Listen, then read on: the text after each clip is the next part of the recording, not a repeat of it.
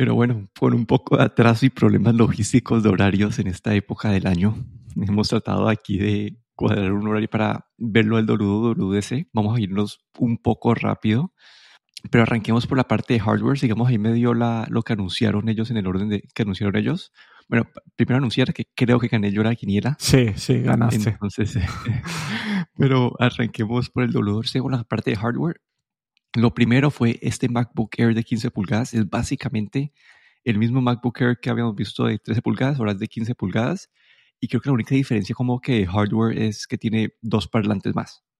Em, y con eso lo han introducido en, en, 1.300 dólares y han reducido el otro en 100 dólares, que me parece una movida súper buena. Y no sé, eso me parece un, un, Ya la gente no tiene que comprarse un laptop de 2.000 dólares, el MacBook Pro de 16 pulgadas para tener una pantalla grande, sino que con este pueden tener la experiencia Mac en pantalla grande. Sí, yo creo que esto hacía falta en, el, en la línea de productos y, y ya se venía rumoreando y bueno, un movimiento lógico. Y por otro lado, también tenemos el Mac Studio. ¿Qué pensaste vos de este? Pues eh, bueno, la, la, actualización que hacía falta ¿no? al, al M2 eh, hace bueno, creo que no llevaba ni siquiera un año en el mercado y ya salió un nuevo modelo con el M2 y M2 Max y Ultra.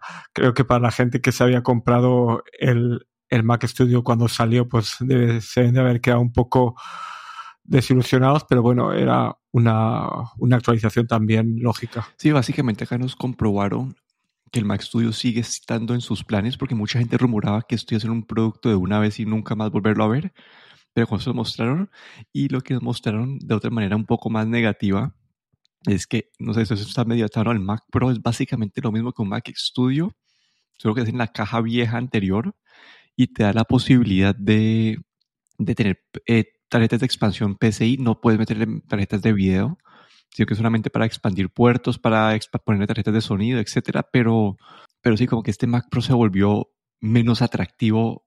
Ahora como que el Mac Studio, al menos tengas las necesidades exactas de, de, tener, de necesitar más tarjetas. Este, como que creo que el Mac, el, el Mac Studio arranca como en dos mil dólares y este, y el Mac Pro arranca en seis mil dólares. Entonces, como que justificar esta, esa subida de precio por el mismo procesador está como está complejo. Sí, otra cosa que he oído una crítica también es que debido a que no había Mac Pro con, con procesador Apple hasta hoy, pues muchas compañías que hacían periféricos de tarjetas PCI se cambiaron a Thunderbolt y ya muchos de estos de estos eh, de estas tarjetas que, concretas, pues tenías la versión Thunderbolt y no te hacía falta la, la que iba con PCI. Entonces, ahora este Mac Pro ha llegado y no sé, a lo mejor queda alguna, algún periférico por ahí que se utiliza y que solo está en PCI que puede utilizarse con este Mac Pro, pero también dicen que mucho, que no, no sé, es muy, muy eh, para un nicho de mercado muy, muy pequeño, pero que el Mac Studio, como dices tú, pues con ese, con la misma capacidad de, de computación, pues, eh, y con, y con los puertos Thunderbolt, pues se ha comido también parte del mercado del Mac Pro. Sí, pero eso fue en cuanto a hardware, como todos fueron refrescos y iteraciones pequeñas, no hay nada así revolucionario.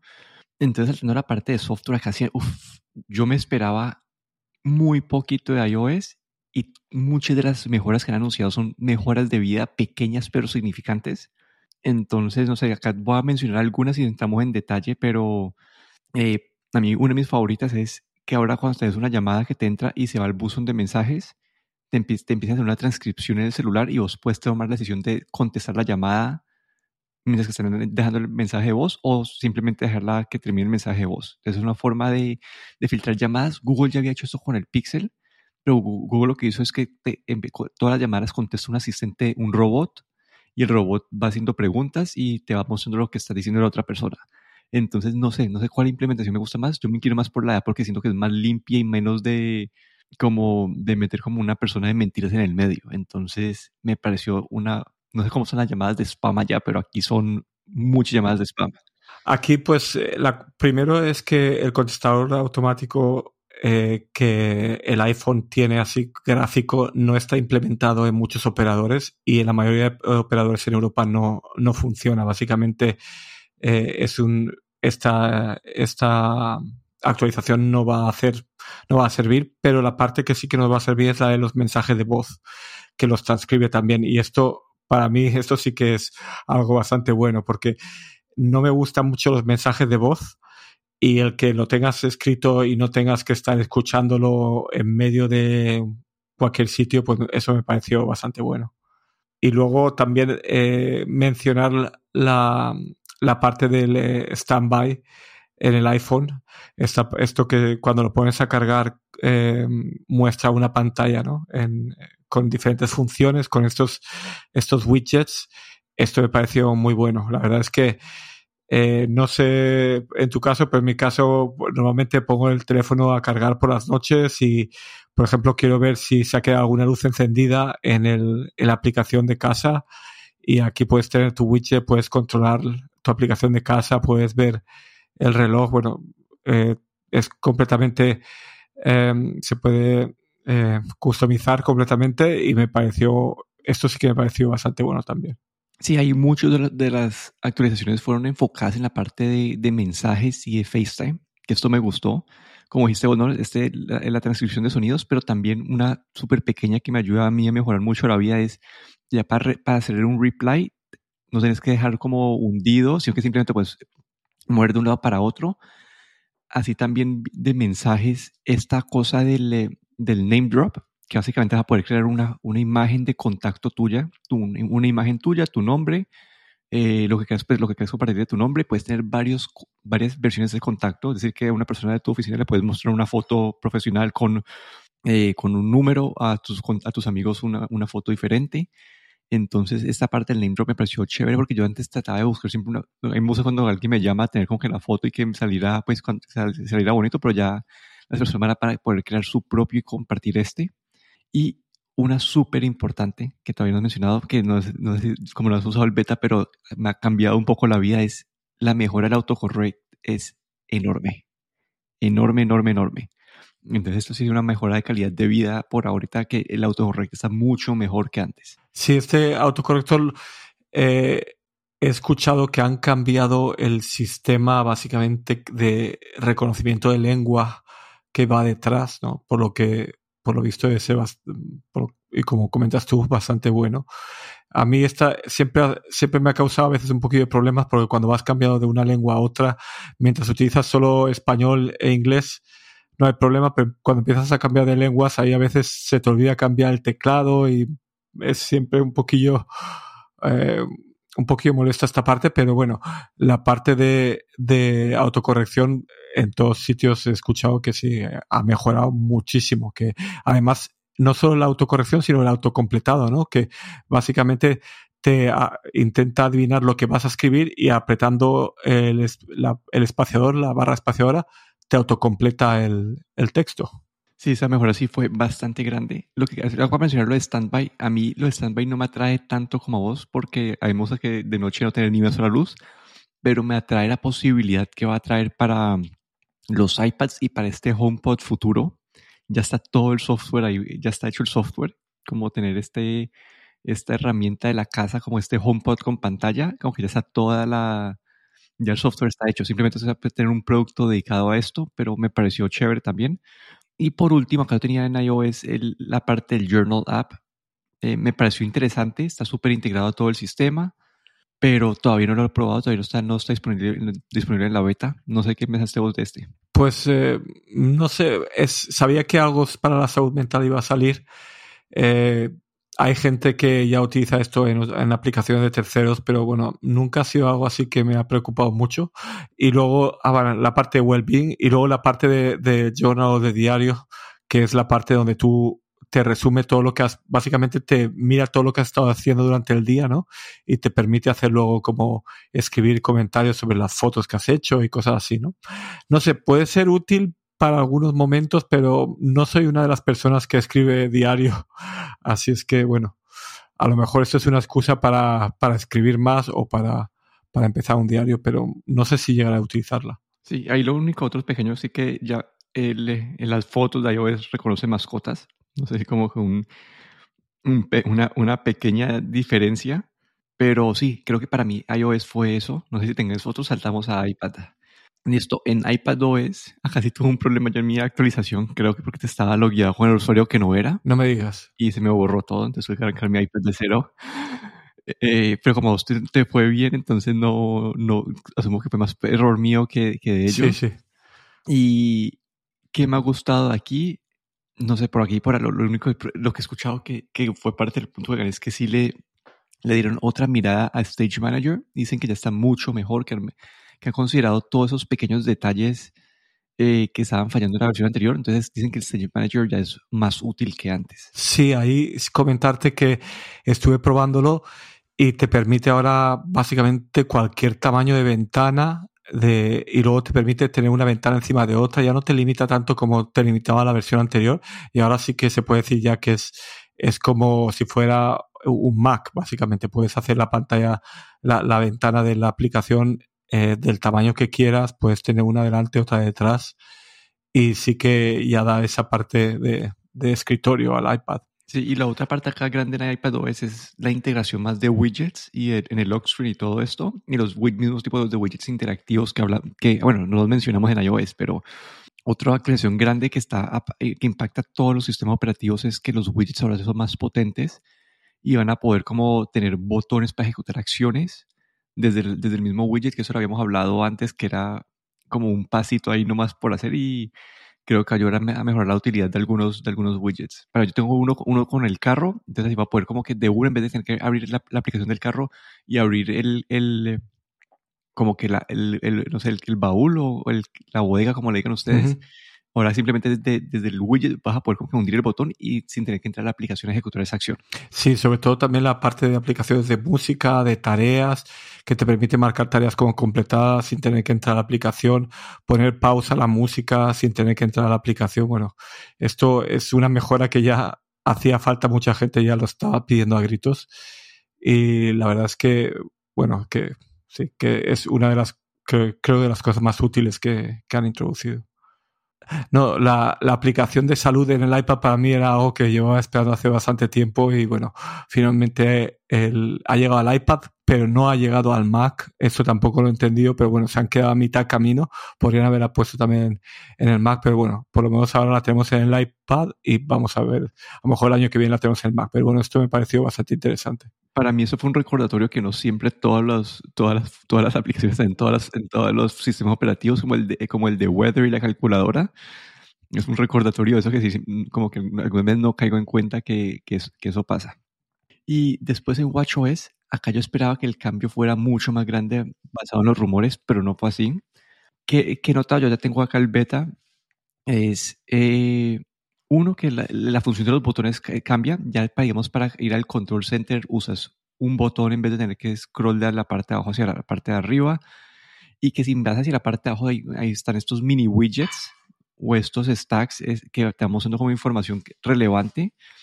Entonces ya todos los watch faces, si mira, si mueves la, la ruedita, la, la, si el crown lo mueves, te muestra como que estos stacks de información sin tener que tener una, una cara dice, como diseñada para esto. Entonces te da esta, este, esta función extra.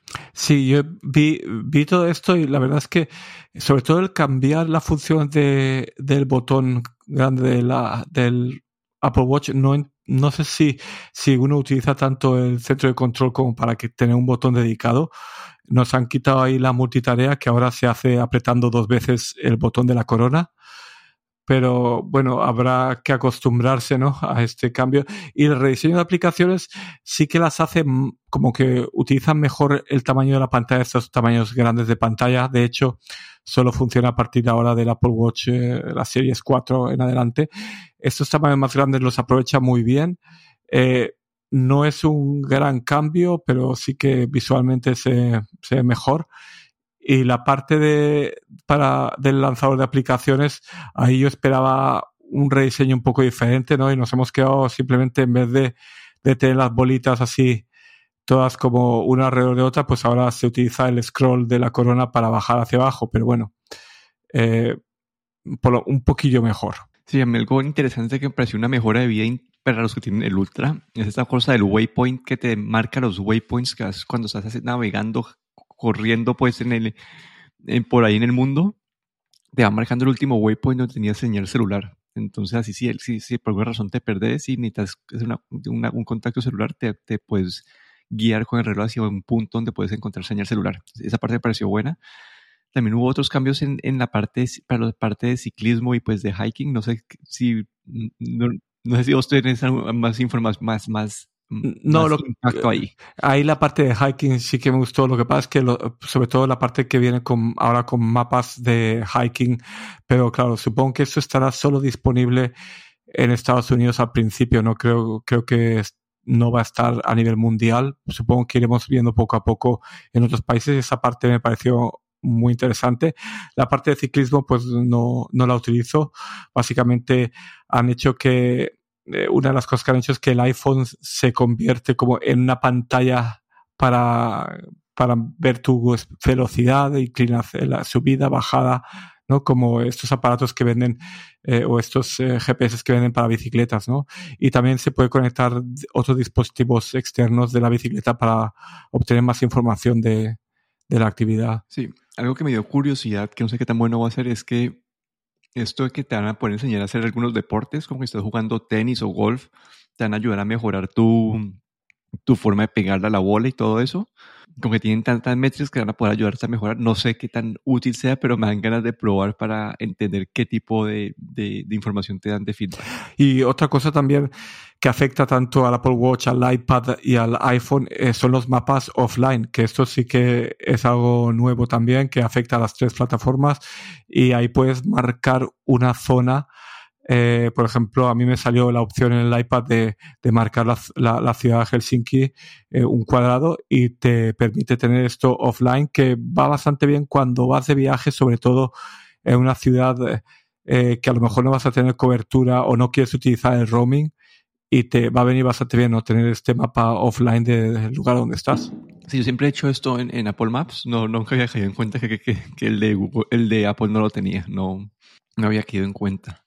Y saltando a tvOS, creo que acá no hubo mucho, como que hubo, ya hubo un rediseño un poquito físico, ya caben más aplicaciones y todo, pero creo que lo más grande es la integración de, de tvOS con FaceTime. Y que vas a poder, si en una llamada de FaceTime, vas a poder como que hacer el, se volvió con el, continuity hacia, hacia, el, hacia el TV y puedes usar tu, pues si pones tu celular en alguna, en alguna superficie, va a usar este center stage para manejar la cámara, entonces quedas con cámara y si hay varias personas, como que si estás hablando por FaceTime con varias personas, entonces eso va a ser una, una buena forma de no tener que estar todo el mundo alrededor de una cámara de, de, la pantalla del celular, sino que del televisor. me pareció interesante esto. Sí, a mí también esto fue lo que más me gustó. Eh, lo único que me queda así un poco con, con la duda es ¿no? cuando utilizas el, iPhone como cámara, pues eh, dónde poner la cámara para que el micrófono también se escuche, porque si lo pones, si el televisor está muy lejos, no sé cómo, cómo captar la voz, pero bueno, habrá que probar cuando, cuando salga, porque por ahora no, no sé, yo no he instalado la, TV, la, el, la beta en el en TV. Yo sí, pero no supe cómo pasar la llamada, entonces todavía tengo que aprender cómo hacer ese, ese detallito.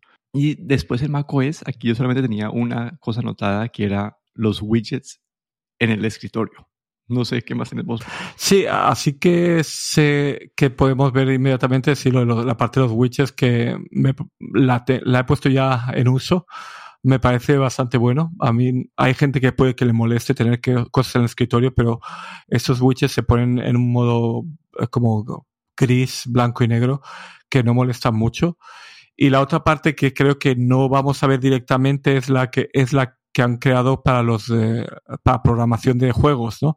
Que han creado eh, una herramienta para poder portar los juegos de PC mucho más fácilmente al Mac. Ah, bueno, y el Game Mode, ¿no? Que para que, que los Macs no tenían esto que los computadores de Windows sí, pero que le dan más prioridad. Cuando estás corriendo un juego, le da, toda la prioridad de recursos como que al juego.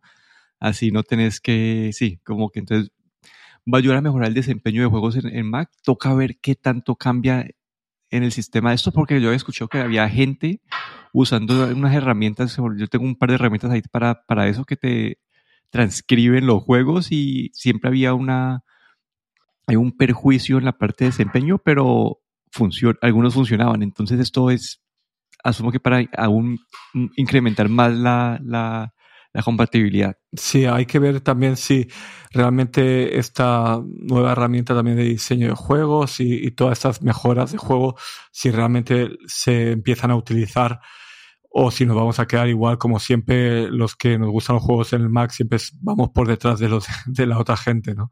De los del PC. Sí. Y en AirPods aquí algún no lo he podido probar todavía, pero es antes teníamos modo transparencia, modo eh, bloqueo de sonido, ahora tenemos un modo adaptivo, como no dejo la palabra correcta, pero que se va un modo que se va a adaptar a diferentes escenarios. Entonces, si estás eh, no sé, estás en, en, una cafetería con bloqueando sonido y, la, y empezás a hablar, va a asumir que este, quieres hablar y entonces va a poner el modo transparencia, así va a poder escuchar a las personas que te están hablando. O si estás como en la calle y hay algún tipo de ruido que ellos detectan que es importante que escuches, van a dejar pasar ese ruido, pero van a bloquear otros tipos de ruidos. Entonces, no sé, como que parece, toca ver qué tan bien funciona, pero si funciona bien, porque a mí muchas veces cuando estás, te toca ir como que ir cambiando de modo en modo, pero eso en teoría te ayudaría a estar siempre en un solo modo toca ver qué también funciona. Y otra cosa también que parece que han mejorado lo que es el cuando cambia, cuando cambias el, eh, los AirPods del Mac al iPad o al iPhone, funciona mucho más fácilmente. Antes, cuando los eh, AirPods estaban cerca del Mac, te ponía, te daba la opción de conectar y ahora directamente conectan. Esto sí que es algo que, que me he dado cuenta con, con la beta, que no te pide ya conectar, sino que simplemente conecta cuando estás al lado de él del Mac. Ahí toca, toca probar a ver qué también, porque yo he tenido problemas entre el iPhone y el, y el iPad, que yo quiero eh, escuchar el iPhone, pero, yo, pero pongo un video en el iPad como un partido de fútbol sin sonido y me empieza a cambiar, entonces me toca pelear como hasta que por fin me queda, pero sí, sí es algo que vamos a ver qué, cómo queda esa, esa, esa parte. Bueno, y creo que por último, que está lo más importante, aquí todos los rumores creo que estaban como muy precisos. mucho lo que anunciaron pues estaba estaba bien. Fueron las gafas, las Apple Vision Pro, van a costar 3.500 dólares. Y bueno, todos los rumores decían, ¿no? Tenían dos pantallas cada, pues, cada ojo de 4K. Es una pantalla, creo que era micro, mini o mini OLED. Mm, sí, micro OLED, sí, era así. Sí. Que es como algo que nunca se ha usado pues en, en estos aparatos. Eh, tienen, creo que sus propios sistemas de audífonos. Eh, y tienen una pantalla externa que cuando, cuando estás interactuando con, con tu mundo alrededor tuyo, eh, muestran como una imagen de tu cara, de tus ojos, que esto es un poco la gente como he escuchado eh, respuestas mixtas, ¿no? Sí, ahí yo he visto ya muchos memes de, esta pantalla externa sobre todo.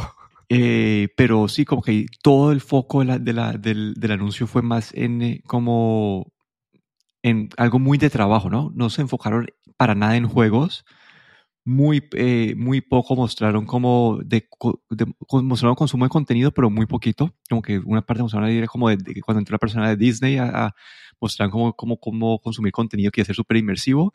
Pero el gran foco fue la, eh, usarlo para productividad, como un, compu, como un computador. Y es eso de tener como que todo tu espacio organizado. Eh, vas a poder tener como mil, pues, mil pantallas al, mismo tiempo, puedes agrandar diferentes cosas, puedes eh, usar tus manos para interactuar más naturalmente. Aquí todo el mundo que lo ha usado dicen que la, que la parte de manejo con las manos dicen que es muy bueno porque usa, que, usa tus ojos para saber qué estás viendo y después mira tus manos para ver qué están haciendo y con eso dicen que es súper preciso el uso que a mucha gente lo ha impresionado. Pero sí, y bueno, y para llamadas de FaceTime como que muestran, un, tiene un avatar como realista tuyo, que puede ser un poco raro, un poco distópico, pero en cuanto a tecnología, es como lo mejor en tecnología que, que hemos visto, es como una, mucha tecnología metida en un solo aparato. ¿Qué pensaste vos de eso? A ver, eh, como dices tú, lo que presentaba sobre todo era eran parte de productividad. La parte de juegos yo creo que no se metieron mucho porque eh, todavía no está muy claro qué tipo de... Creo que esto lo están dejando más a los desarrolladores, ver qué tipo de juegos pueden hacer cuando no tienes o bien tienes que utilizar un control externo de que vemos como un control de PlayStation, por ejemplo, para jugar a un juego, o bien tendrás que utilizar tus manos para interactuar con el juego. Yo creo que aquí están dejándolo un poco al, a los desarrolladores para ver lo que son capaces de hacer, ¿no? Con, con estas diferentes maneras de interactuar con tus manos, ¿no? Porque vi en la parte de desarrolladores, pues que detecta la mano y básicamente cada movimiento de dedo, de cada dedo de la mano lo puede detectar, ¿no? Entonces yo creo que aquí están esperando a ver lo que los desarrolladores crean. Eh, y la parte de, de entretenimiento, pues básicamente yo creo que también esta parte están esperando a ver lo que hacen los desarrolladores y luego lo que es una pantalla pantalla, tener una pantalla gigante. Y para mí, lo más importante para mí fue esta parte, ¿no? El, poder tener una pantalla gigante, el, el poder eh, no tener, no necesitar tener una, una televisor en, en, la sala, ¿no? El poder vivir en una casa sin pantallas, porque a veces las pantallas eh, se convierten en el centro de la sala, en el centro de, del, del apartamento. El poder vivir sin pantallas me pareció muy interesante, pero claro, eso lleva a otro problema y es que eh, necesitas un, una Apple Vision Pro para cada miembro de la familia que vive en la casa si quieres vivir sin pantallas. Y esto, bueno, pues al precio que van, eh, pues necesitarías, eh, creo que una, una hipoteca, ¿no? Para tener toda la familia con, un, unos Apple Vision Pro, ¿no? Pero me pareció muy interesante, sobre todo eso, una, el vivir sin pantallas físicas, ¿no? Con esas pantallas virtuales. Y yo creo que todavía tenemos que ver, ellos, yo creo que incluso ellos están esperando a ver lo que los desarrolladores pueden hacer con, con, eh, con este nuevo producto. Porque como ya vimos con el iPad y con el iPhone, pues eh, las, normalmente las ideas y los juegos, las aplicaciones que se crean eh, son increíbles, a veces ni siquiera se le han ocurrido, se le han pasado por, a nadie por la cabeza, ¿no? Entonces yo creo que eso es lo que están ellos esperando y han dado también pues eso unos cuantos meses de para que los, los desarrolladores empiecen a crear crear sus aplicaciones. De hecho, dicen que va a salir en Estados Unidos principio del año que viene, no han dicho exactamente cuándo y luego va a ir extendiéndose a otros países. No sabemos ni, ni qué países ni cuándo llegará a Europa, por ejemplo. Sabemos que, eso sí, tiene un un procesador un M2 y han creado un procesador nuevo, el R1, para la parte de, digamos, de realidad virtual. Eh, ya te digo, lo que más me, para mí, la primera cosa que, que me pareció interesante es para poder tener una televisión de 100 pulgadas en mi casa sin necesitar tener una televisión. Eso es lo que más me gustó. Y otra cosa que no mencionaron es como cuando hay más de una persona con el Vision, con el Vision Pro, si vamos a tener algún tipo de share play para poder ver una película a la vez dos o tres personas, ¿no? Pero bueno, ahí quedan todavía muchas cosas en el aire, ¿no? Sí, cuando hablaron de todos los otros sistemas operativos hubo mucho foco en la parte de colaboración. No sé si viste pues todo esto de FaceTime de colaboración, que me las mejoras a, Freeform, todo eso, yo creo que eso es una, una, como, y esto fue como construyéndose para hablar del Vision Pro y la parte de productividad no sé, como que lo que me, ah, bueno, algo que me pareció chévere, que es como que si vos coges las gafas y miras tu, tu Mac, eh, de la nada se te extiende la pantalla del Mac y la puedes usar dentro del, de las gafas. Pero sí, para mí mi problema es que entiendo que esto es como una cantidad de tecnología metida en, eh, como en un aparato, pero con dos horas de batería, bueno, la batería es externa, como que es algo que te, metes, como te pones en el bolsillo o, o puede estar conectado a la pared, como eso lo habíamos discutido antes, pero no sé, todavía no entiendo el por qué. Como vos puedes comprar una pantalla hoy de como esas súper anchas de 40 y algo de pulgadas o 50 pulgadas o lo que sea y tener todo ese espacio, no, todavía quiero entender el por qué. Como que no, para una llamada de FaceTime, pues para esa parte creo que mejor que te vea la gente. Para ver contenido lo entiendo, pero estás viendo contenido con más de una persona se vuelve un poco difícil, como decís vos ahorita.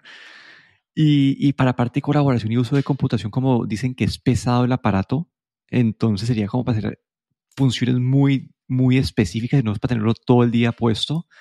Entonces todavía la parte tecnológica me emociona un resto, pero la, todavía no, quiero entender el por qué. Aunque todavía no lo... Sí, yo creo que hay, yo creo que han dejado ellos estos seis meses que van a ver o, siete, ocho meses por delante, eh, porque eh, han creado este producto, creo que tienen una visión, pero no tienen todavía eh, las cosas concretas, ¿no?